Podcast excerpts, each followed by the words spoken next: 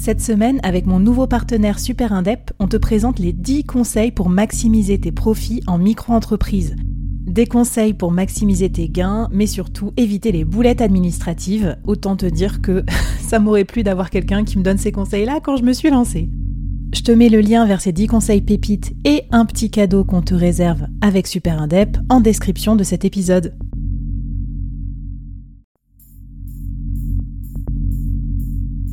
À quoi ressemblerait ton business si tu pouvais être épaulé par les meilleurs experts? Avoir un board de rêve disponible 24 heures sur 24 pour t'aider, répondre à tes questions? Je suis Flavie Prévost et ce board, je l'ai créé pour toi dans ce podcast. Tu es dirigeant, entrepreneur, freelance ou tu vas bientôt te lancer? Ne reste pas tout seul dans ton coin. Inspire-toi des conseils des meilleurs chaque jour par ici, à mon micro. Et si tu l'oses, on te mettra au défi parce que nous, ce qu'on aime bien, c'est te faire progresser vite et bien. Alors bienvenue à toi, bienvenue dans ton board et bon épisode.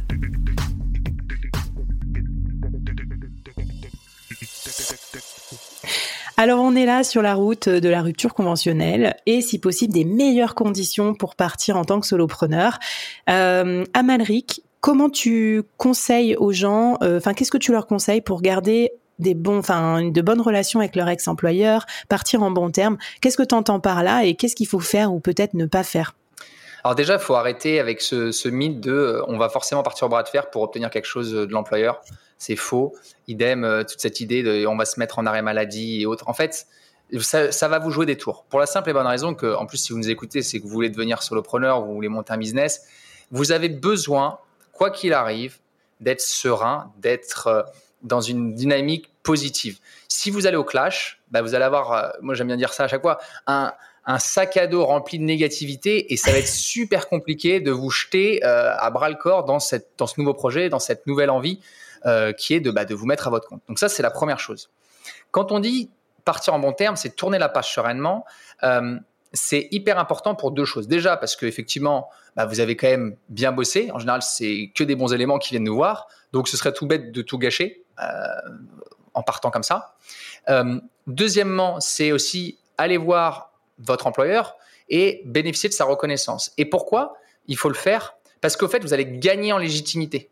Le fait de se dire, je me prépare à partir en bon terme, vous allez gagner en légitimité vis-à-vis de votre employeur. Il va se dire, mais en fait, euh, bah, Flavie, c'est toi. Flavie, elle est venue, c'était carré.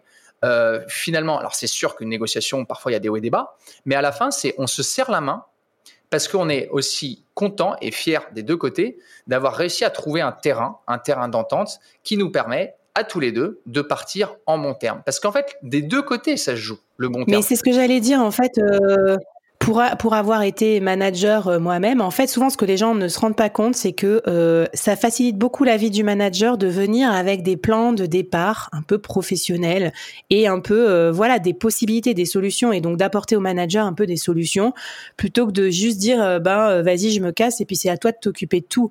Le manager, il est quand même content de déléguer en partie ça. Enfin, je sais pas ce que tu en penses.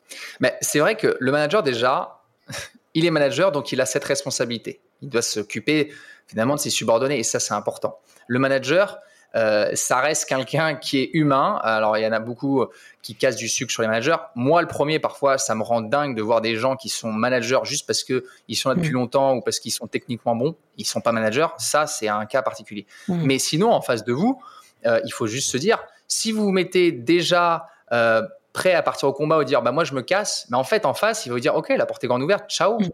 Donc, L'idée, c'est vraiment que vous soyez prêt, que vous soyez professionnel. Donc, il faut se préparer, il faut avoir les bons arguments, il faut avoir aussi la bonne stratégie, il faut avoir un bon plan d'action pour qu'en face, bah, on se dise, OK, maintenant, on peut s'écouter. On peut s'écouter, on peut discuter et on peut trouver une, une solution. Faut pas croire que parce que vous arrivez, euh, bah, en face, ils vont dire, ah bah oui, très bien, négocions. Bah non, on négocie pas comme ça.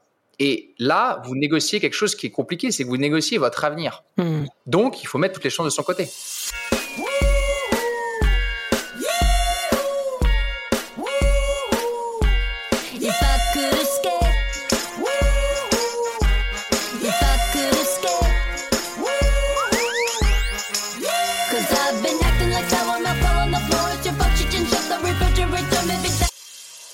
Alors, puisque tu parles de mettre toutes les chances de son côté, qu'est-ce qu'on doit préparer et quand est-ce qu'on a cette première conversation avec son manager? Enfin, raconte-nous un petit peu, euh, euh, peut-être sous forme de défi, d'exercice ou de conseil, et qu'est-ce que tu nous préconises pour cette étape? Hmm.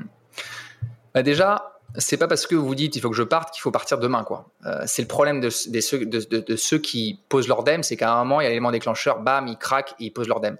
La rupture conventionnelle, ça se fera pas comme ça. Hmm. Deuxième chose, ça même si vous êtes lancé dans un processus, ça ne se fait pas en un rendez-vous. C'est pas possible. alors vous allez me dire, oui, moi j'ai mon cousin qui a eu une ERC. Ouais, mais il a peut-être eu de la chance. Hmm. Mais euh, il y, a, quatre fois plus ou cinq fois plus de démissions que de rupture conventionnelle. Il faut se poser des hmm. questions. Donc moi, ce que je dirais, un autre défi, c'est si vous souhaitez partir déjà, confondez pas vitesse et précipitation. Mais demandez-vous déjà ce que vous voulez obtenir de votre employeur. Parce que ça sert à rien de demander la lune, ça sert à rien non plus de minimiser ce qu'on veut.